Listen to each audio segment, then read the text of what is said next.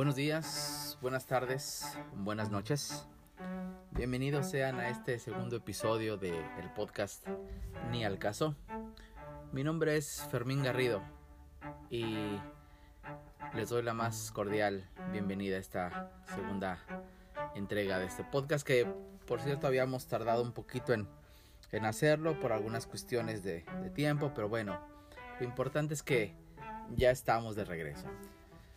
Eh, como recordarán, eh, este podcast está dedicado a la vida de los compositores o de los grandes compositores de la música clásica, a, su vida y sobre todo a su salud, ¿no? Sobre todo a su, a su salud, a la parte médica, a los padecimientos médicos que, que tuvieron estos compositores. En el episodio anterior eh, vimos y hablamos acerca de Johann Sebastian Bach. En esta ocasión veremos la vida de el músico austriaco Franz Joseph Haydn. Franz Joseph Haydn es eh, considerado en la actualidad uno de los más grandes compositores. Es considerado el padre de la sinfonía. Es considerado el padre de los cuartetos de cuerdas. Sus oratorios son importantísimos, sobre todo el de la creación. Eh, sus sonatas para piano son sumamente importantes, sus conciertos para piano son sumamente importantes, eh, etcétera. Es un músico muy, muy importante. Sin embargo, pues, como se dice, no todo es miel sobre hojuelas. Y tuvo que pasar muchas cosas, tuvieron que pasar muchos años para llegar a ser lo que lo que es hoy Franz Joseph Haydn. Franz Joseph Haydn, austriaco, él eh, era hijo de un respetado eh, reparador de carretas y de una mujer que había sido cocinera de un conde. El matrimonio tuvo 12 hijos, de los cuales Haydn es el segundo. Eh, sus padres acostumbraban tener veladas eh, musicales, cantando y, tocando instrumentos ahí en su, casa. Y el pequeño Haydn jugaba a tocar el violín, jugaba a ser músico.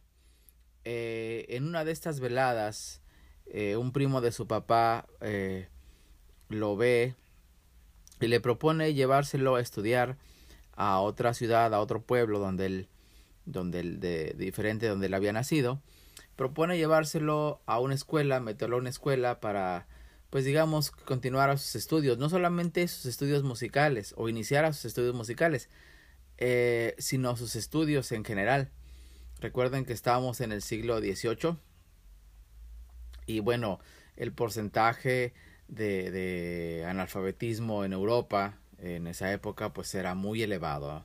No cualquiera tenía acceso a, a, a, una, a una educación escolar formal, ¿no? Solamente algunos, eh, solamente algunos cuantos podían eh, acceder a esta, a esta educación. Bueno, eh, el tío de, de, de, Haydn propone llevárselo a esta escuela, en donde, en palabras del propio Haydn, recibía más palizas que alimento, ¿verdad?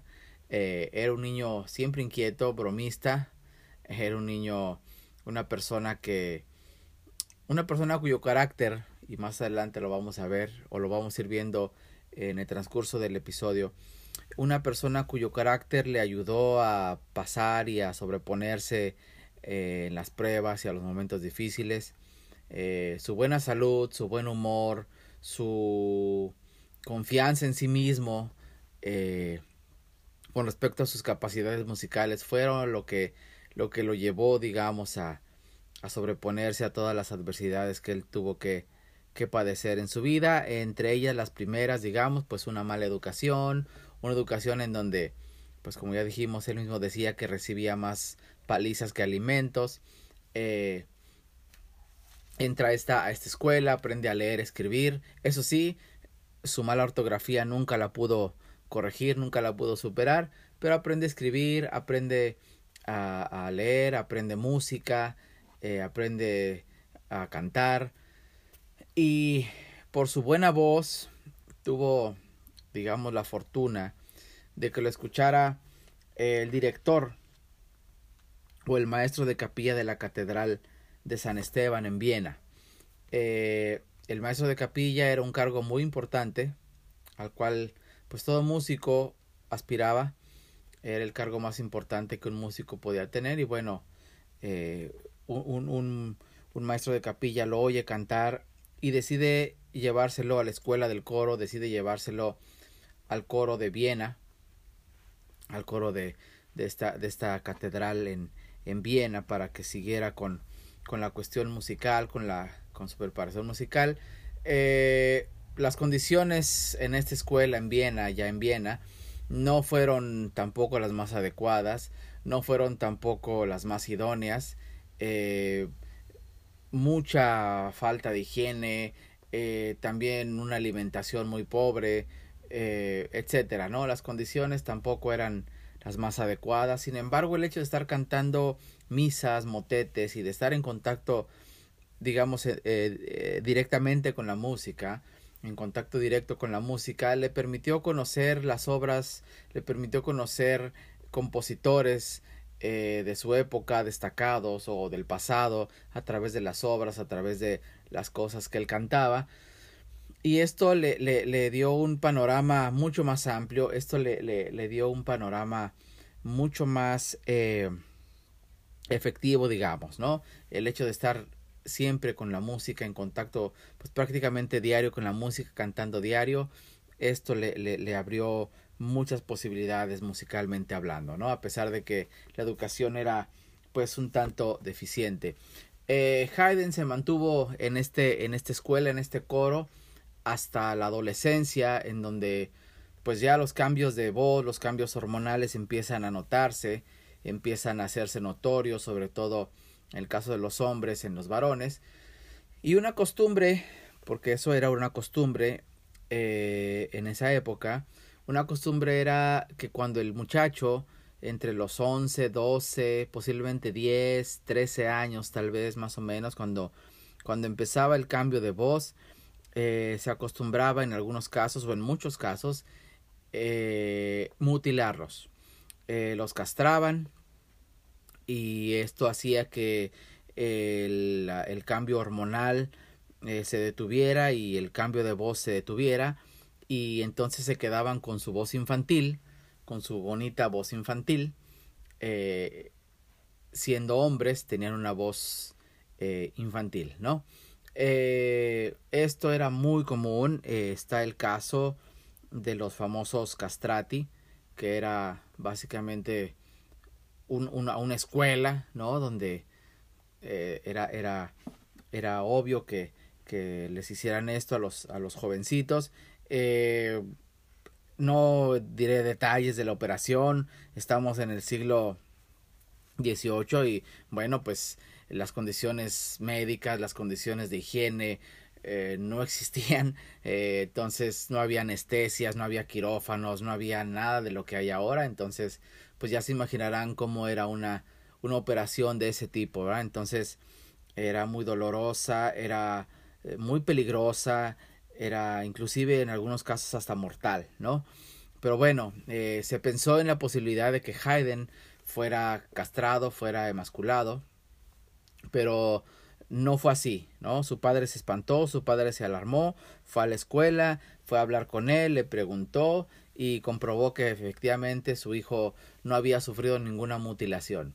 Entonces, eh, esto aunado a una broma que le hizo un compañero del coro, ¿ah? le cortó la, la coleta, el, el, pelo, este, esto eh, aunado a esa broma, bueno, pues prácticamente marcaron su, su salida del coro, ¿no? Entre su cambio de voz, que ya no era eh, la voz que tenía de niño, y, esta broma, bueno, pues marcaron su, su salida definitiva del coro. En esta etapa eh, empieza, pues posiblemente sea la etapa más dura en la vida de Haydn. Bueno, quién sabe. Yo creo que cada uno de ustedes podrá, al final del episodio, podrá valorar pero esta, esta etapa después del coro, ya siendo adolescente, digamos, 19, 20, 18, entre los 15 y los 20 más o menos, un poquito más. Eh, es una etapa muy, muy difícil para Haydn eh, económicamente, eh, fuera de su casa, ¿no? lejos de su casa, um, con penurias económicas, cambiándose de casa muchas veces, durmiendo en la calle, durmiendo en parques en pleno invierno europeo, teniendo que pues mantenerse dando unas clases por ahí, eh, tocando en algunas serenatas en algún lugar, este, con lo que podía y con lo que, con lo que había a la mano y con lo que él tenía, pues, eh, manteniéndose económicamente. Eh, y los historiadores coinciden en que, número uno, su buena salud, número dos, su carácter y, como decía yo, su, su confianza en sí mismo eh, en, su, en su talento musical, digamos, fue lo que lo ayudó a superar esta etapa difícil, fue lo que lo ayudó a superar esta, esta dura etapa de, de carencias, ¿no? De, de, posiblemente carencias económicas. Eh, ya un poquito más, más grande, eh, conoce a, unos, a un libretista y conoce a una persona que lo introduce en el mundo de la ópera, que lo introduce en, en este mundo de, de, la ópera y entonces bueno ya le dan su digamos su primer trabajo estable o su primer trabajo con un sueldo estable se empieza a estabilizar alrededor de los 23 25 años ya se empieza a, a estabilizar un poco. Es en esta etapa en esta parte de, de la vida donde eh, logra una posición fija o un trabajo fijo como maestro de capilla de, de, de un conde les digo, este cargo era pues el más importante que un músico podía tener. Entonces, bueno, él tiene esta, esta, él tiene esta, esta, este cargo, este, este trabajo fijo, eh, este conde que pues básicamente lo mantiene, eh, le da comida, le da hospedaje, le da un sueldo, etcétera, tiene un sueldo fijo, tiene alojamiento, etcétera e inclusive tiene una pequeña orquesta para él, para sus obras, para eh, practicar, para componer, para ensayar, etcétera. Entonces eh, tiene ya una, una posición un poquito más, más holgada, ¿no? Una, una, una estabilidad un poquito más grande. Eh, este conde cae en bancarrota y entonces llega a la vida de Haydn una persona o una familia que yo creo que marcó eh, la vida de Haydn sin duda, pero creo que también marca eh, la historia de la música, específicamente de los mecenas o del mecenazgo. ¿Qué es el mecenazgo? Pues son eh, personas, lo que ahora pudiéramos llamar patrocinadores. generalmente era ricos o condes, o reyes, o príncipes, que gustaban de las artes, no todos por supuesto, pero gustaban de las artes, gustaban de la belleza, entonces eh, contrataban para sus servicios a músicos, escritores, a pintores, eh, etcétera, artistas en general, y los tenían como parte de su corte, como parte de sus empleados, como parte de sus eh, de sus trabajadores, digamos, y les daban comida, los vivían en el palacio, este, les daban un sueldo, etcétera, ¿no?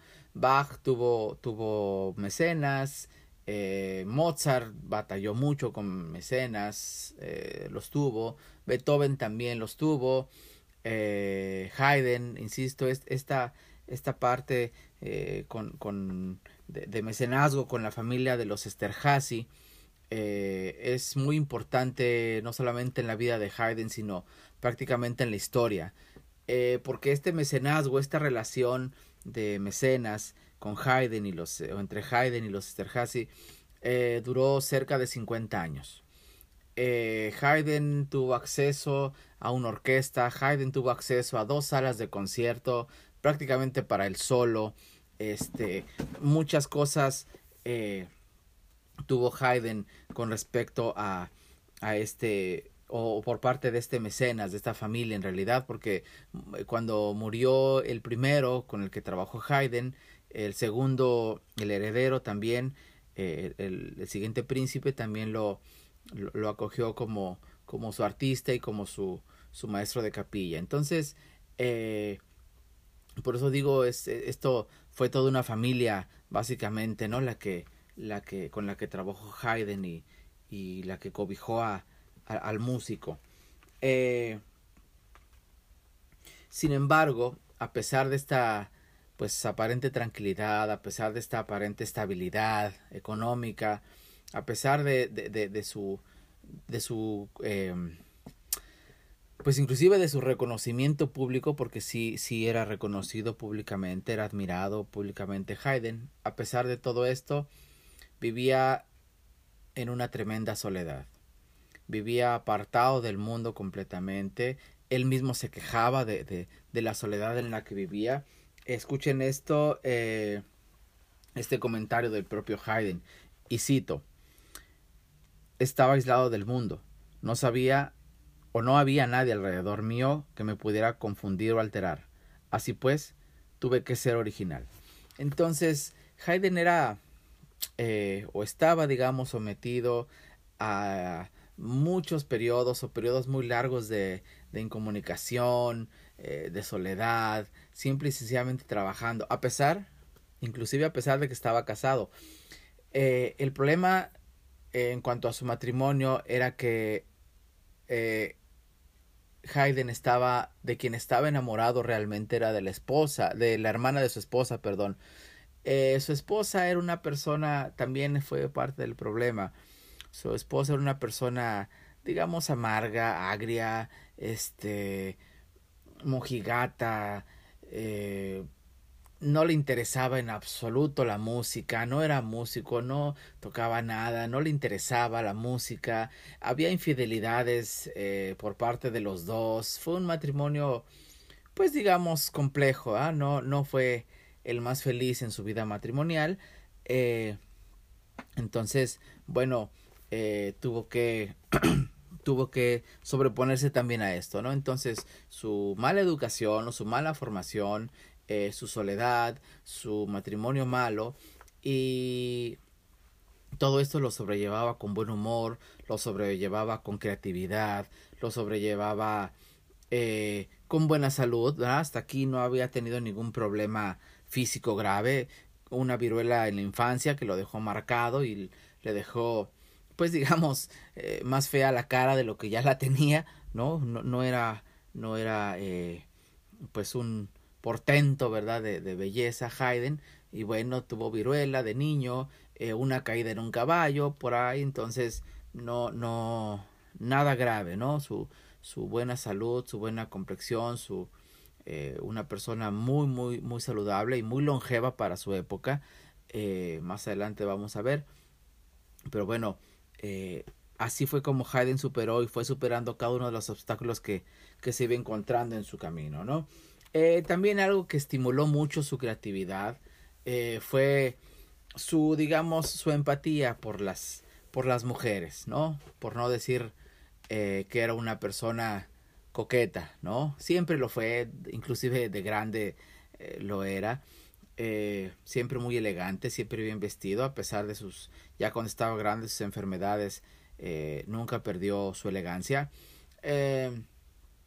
pero estas relaciones, esta, esta eh, empatía con las figuras femeninas lo estimuló artísticamente, lo estimuló musicalmente, eh, tenía amistades con sopranos, con, con, cantantes, entonces escribía óperas para ella, eh, tenía amistad con una pianista, entonces escribía sonatas para ella, para esta pianista, entonces eso lo, digamos que lo estimulaba, eso lo, lo, lo, lo hacía componer y lo estimulaba a componer, ¿no? Sin embargo, él seguía escribiendo y, y el, el, Haydn escribió en 1790 estas palabras y dice así, aquí estoy, aislado en la soledad, abandonado, como un triste huérfano, casi desprovisto de contacto humano, desamparado, lleno de pensamientos de días pasados. ¿Dónde han quedado esos momentos de felicidad y entusiasmo? Se han ido. Se han ido desde hace mucho, mucho tiempo. Entonces, a pesar de todo esto, Haydn seguía viviendo una soledad inmensa. Haydn seguía viviendo una soledad muy grande, ¿no? Pero bueno, eh, en cuanto más allá de eso, pues no, no, no padecía gran cosa. hay un detalle aquí con alguna eh, un ataque de fiebre eh, que tuvo Haydn y aquí podemos hacer algún tipo de especulación porque resulta que el castillo de los Esterhazy estaba construido en una eh, cerca de un pantano o cerca de una zona de pantanos lo que hoy es Hungría una zona que hoy es Hungría estaba estaba construido ahí y bueno agua humedad eh, plantas no son buena combinación y son pues un caldo de cultivo para moscos y bichos y eh, e insectos de toda clase, ¿no? Entonces posiblemente tuvo un ataque de fiebre debido al, al paludismo que como ustedes lo saben es transmitido por un por la picadura de un de un mosco que no sería nada raro que no sería digamos descabellado pensar que esta, esta crisis de fiebre fue provocada por, por paludismo. Eh, algún visitante del castillo escribió que eh, cuando él visitó el castillo eh, todos estaban como muertos vivientes, pálidos, ojerosos, demacrados, enfermos por, por el paludismo, ¿no? A pesar de que estaba todo así, el, el, el, el príncipe insistía en que ese era el mejor lugar para su castillo, ¿no? Entonces, bueno, este, no, no sería raro que Haydn también hubiera padecido ahí algún episodio de, de paludismo, ¿no? Sin embargo, no, no, no fue nada grave, siguió, siguió ah, con su vida, siguió con su salud, pues prácticamente entera, ¿no? Eh, ya para los 50 años de vida, ya para cuando Haydn tenía más o menos 50 años, eh, se quejó de, de, un pólipo nasal que lo obligó a, a, padecer, porque eso eran, la verdad, eso eran, lo obligó a padecer tres cirugías eh, insisto, recordemos, ubiquémonos en esa época eh, donde no hay anestesia, donde las operaciones, no hay sala de operaciones, no hay, olvídense de rayo láser, olvídense de quirófano, olvídense de asepsias. Las operaciones prácticamente de cualquier tipo eran amarrados a una silla, detenidos por gente eh, para que no se movieran, sin anestesias, etcétera, ¿no? Entonces, los partos eran dolorosísimos y eh, tardadísimos, etcétera, ¿no? Entonces era una cosa eh, muy muy complicada las operaciones y bueno Hayden tuvo que sufrir tres operaciones eh, llegó a casi a tener una cuarta operación pero ya estaba amarrado a la silla ya estaba sentado en la silla ya estaba detenido por cuatro por cuatro fortachones ahí sin embargo fueron tantos los berridos y fueron tantas las las pataletas digamos de Hayden que mejor decidieron no operarlo, pero eh, sí, sí tuvo que ser, sufrir tres operaciones de su, de su pólipo nasal, ¿no? Pero más allá de eso, no, no, no, no tuvo nada más, nada más grave, ¿no? Eh, ya cuando se muere, eh, digamos, su segundo mecenas, ya cuando su segundo mecenas fallece, Haydn decide irse a Londres Haydn decide trasladarse, dejar el castillo Esterhazy e irse a Londres durante año y medio. Eh, Haydn ya gozaba de una fama, Haydn ya gozaba de un reconocimiento, Haydn ya era, ya era Haydn, ya era una persona, un músico importante. Y en, en, Londres lo admiraban, en Londres también siguió con sus composiciones, siguió con sus éxitos, digamos, musicales y, y también con sus éxitos con, con, con las mujeres también, ¿no? Eh, recibió el doctorado honoris causa en música por la Universidad de Oxford. Eh, entonces era una persona que ya con más de 50 años eh, decidió cambiar de trabajo, decidió que ya no quería estar en Viena y decidió irse a Londres un poquito a, a probar suerte, ¿no? En esos meses, en esos 18 meses, en ese año y medio de, de estancia en Inglaterra, en Londres, eh, fuera de algún dolor de espalda pasajero, eh, algunos em, momentos de depresión que también los tuvo, prácticamente fuera de eso estuvo sano, estuvo, estuvo productivo, mostró, siguió mostrando entusiasmo por, por las mujeres, obviamente, por, por, por este por las, por las féminas. Eh, sin embargo, un acontecimiento que entristecía y que pues marcó también, por qué no decirlo, marcó la vida de Haydn, fue la muerte de Mozart. Eh, Mozart era alumno de Haydn.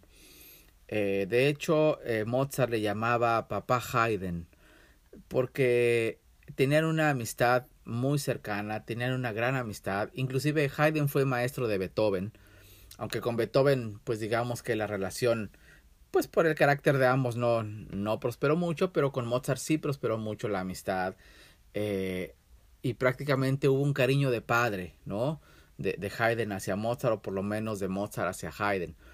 Eh, y algo que lo entristecía mucho y que lo hacía llorar a Haydn era la muerte prematura de Mozart, que ya hablaremos en su momento, ya hablaremos en, en, en su episodio sobre la vida de Mozart, pero pero eh, la muerte prematura de, de, del compositor eh, de, Mozart era algo que, que sí entristecía a Haydn y que con frecuencia lloraba cuando recordaba la muerte de su, de su amigo, ¿no? Entonces su alumno y pues posiblemente este su considerado. Como, como un hijo eh, lo, entristecía la muerte y lloraba al, al, recordar a Mozart y a recordar recordar su muerte. Eh, ya a los 61 años, ya a los 61 años de edad, eh, empezó a mencionar discretamente un deterioro mental, una pérdida de memoria, empezó a perder, digamos, la cabeza, ¿no? Por llamarlo de alguna forma.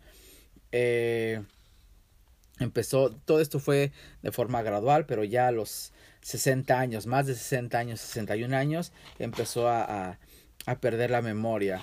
Eh, volvió a regresar también, después de estos eh, 18 meses, después de este año y medio, en Londres, reconsideró su, su, su puesto, eh, volvió a, con el príncipe Esterhazy, volvió a su antiguo trabajo. Eh, sin embargo, tampoco, tampoco estuvo ya mucho tiempo ahí. Regresa por segunda vez a Londres, regresa por segunda vez a Londres eh, ya rodeado de éxitos artísticos, de éxitos financieros. Eh, insisto, ya era Haydn, el, el, el gran Haydn, el maestro. Eh, entonces, bueno, regresa, regresa a, a, a, Londres. Estuvo ahí entre Londres, Viena, Londres, Viena, iba, venía, iba, venía. Entonces, ya para esta última etapa compuso el oratorio de la creación, que es uno de los más importantes que hay. Y él, él escribía así, o él mencionó lo siguiente respecto a esto. Él decía, me arrodillo todos los días y pido a Dios que me dé la fuerza para completar con éxito este trabajo. Ya le costaba mucho trabajo componer, ya empezaba, insisto, empezaba con estos problemas de memoria, de pérdida de memoria, eh, hizo un gran esfuerzo para componer esto, luego viene otro, otro, otro oratorio de las estaciones que también le costó aún más trabajo componerlo. Él decía así En muchas ocasiones me siento abatido por mi mala memoria y mis nervios desfallecientes, por lo que caigo en un estado miserable y por muchos días después no encuentro una sola idea, hasta que finalmente, ayudado por la providencia, me siento en el piano y empiezo a pregreñar alguna idea ya le costaba mucho trabajo. Estamos hablando de más de 60 años, de una persona de más de 60 años que pues ya le costaba mucho trabajo, ya mostraba signos de, de, de, de pues digamos de, de, de, vejez, ¿no? De pérdida de memoria, de llantos. Más adelante vamos a ver sus síntomas, ¿no? De la, de la enfermedad, pero pero ya empezaba con esto y ya cada vez le, le, costaba mucho más trabajo componer. Sus últimos cuartetos de cuerdas no los terminó, ya no los pudo terminar. Él se sentía frustrado porque tocaba algo en el piano y no podía después recordar lo que había tocado, no podía escribirlo porque no se acordaba lo que había tocado. Entonces era algo muy frustrante para él, era algo muy complicado para él, el, el, el perder la memoria, el perder... Eh, ahí la, la, la, capacidad de recordar, de componer, de escribir, ¿no? Eh, otra, otra, otra frase que él decía o que él escribió en alguna vez eh, en la tarjeta, en una tarjeta que envió a su editor con respecto a sus cuartetos de cuerda incompletos. Él dice, he perdido toda mi fuerza, estoy viejo y débil. Entonces empezó ya con estos, digamos, podríamos decirle achaques, digamos ya más de 60 años, una persona, insisto, más de 60 años. Eh, aunado a esto, eh, se añadió o debemos añadir hinchazón de los pies. Esto lo obligaba a permanecer en casa. A veces eh, ni siquiera podía salir del cuarto por, por la hinchazón de los pies. Eh, siempre siguió, eso sí, siempre siguió con sus hábitos de hogar, sus hábitos hogareños, con su elegante manera de vestir, su peluca empolvada, sus guantes blancos de cuero, y siempre alegre a disfrutar de la compañía de sus amigos, ¿no? Iban a verlo y siempre estaba alegre, siempre estaba bien vestido, eh, a pesar de que hacía su siesta, de una hora, lo cual lo obligaba a desvestirse y luego después de la siesta volverse a vestir tan elegante como siempre, ¿no? Eh, él, siempre mantuvo, digamos, esa parte intacta, ¿no? Ya hacia los eh, 73 años, ya la pérdida de memoria era muy evidente, era muy grave, dolores de cabeza, eh, ya no podía tocar nada en el piano, tenía episodios de, de, llanto involuntario, ¿no? Eh, en Londres aparecieron rumores de su muerte, aparecieron rumores sobre la muerte de Haydn, y en París, eh, un músico italiano, Luigi Cherubini, compuso eh, prematuramente una cantata fúnebre en honor a Haydn. Y la anécdota aquí es que, pues, Haydn no había muerto y Haydn se enteró de que Cherubini había compuesto una, una cantata funeraria para él.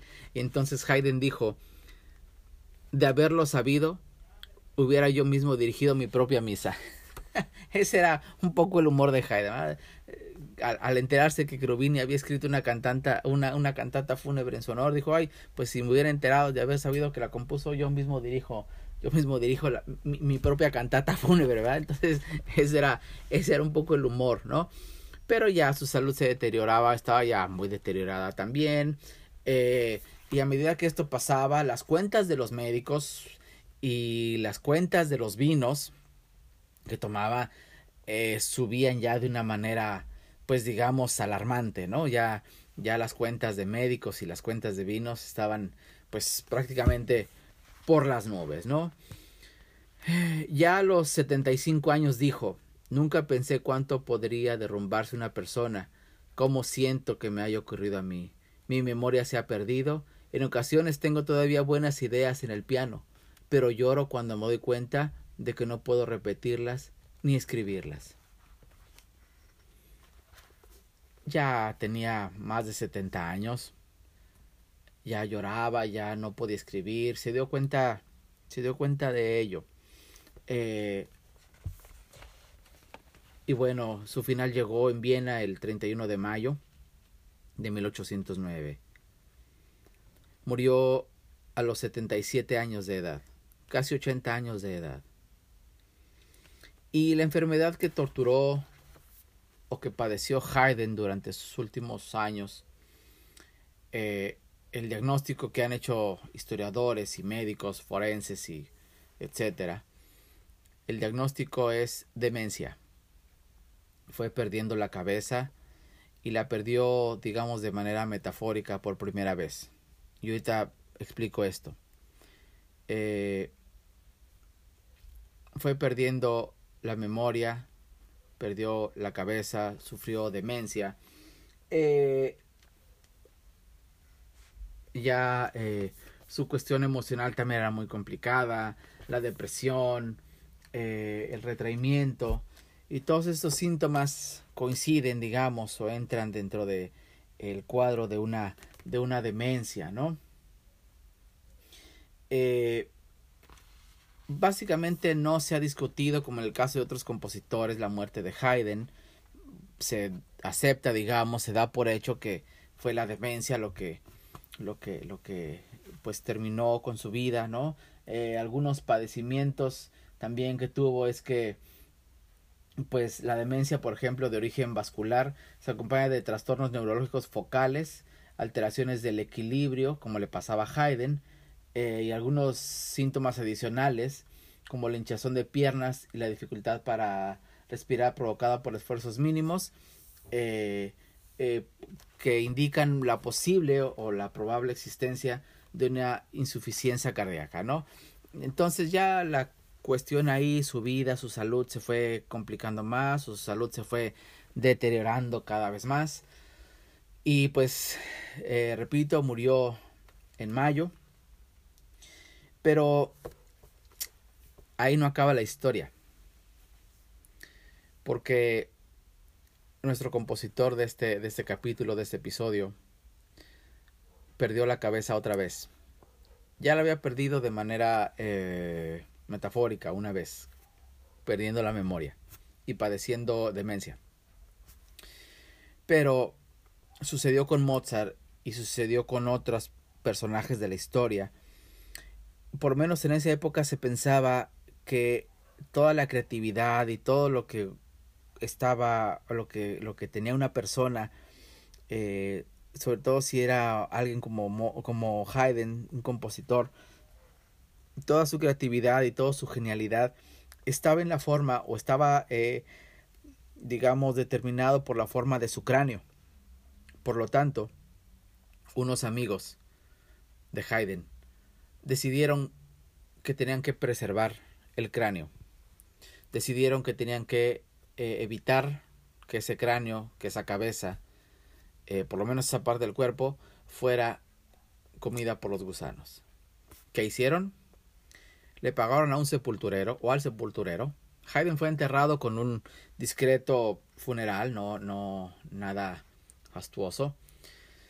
Pero ellos decidieron, eh, a través de un soborno al, enterrador, decidieron cortarle la cabeza al compositor.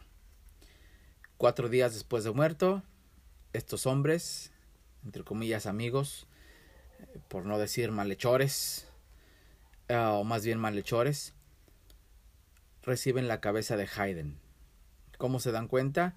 Porque abren, tiempo después abren la tumba de Haydn y encuentran el cuerpo encuentran la peluca, pero la cabeza no está.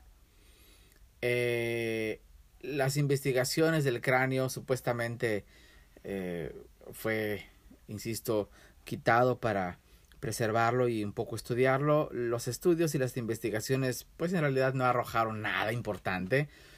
Después el secretario, un secretario, eh, tuvo la cabeza o tuvo el cráneo expuesto en, un, en una especie de altar, en una especie de pedestal para presumirlo que tenía el cráneo de Haydn y presumía que tenía el cráneo de Haydn.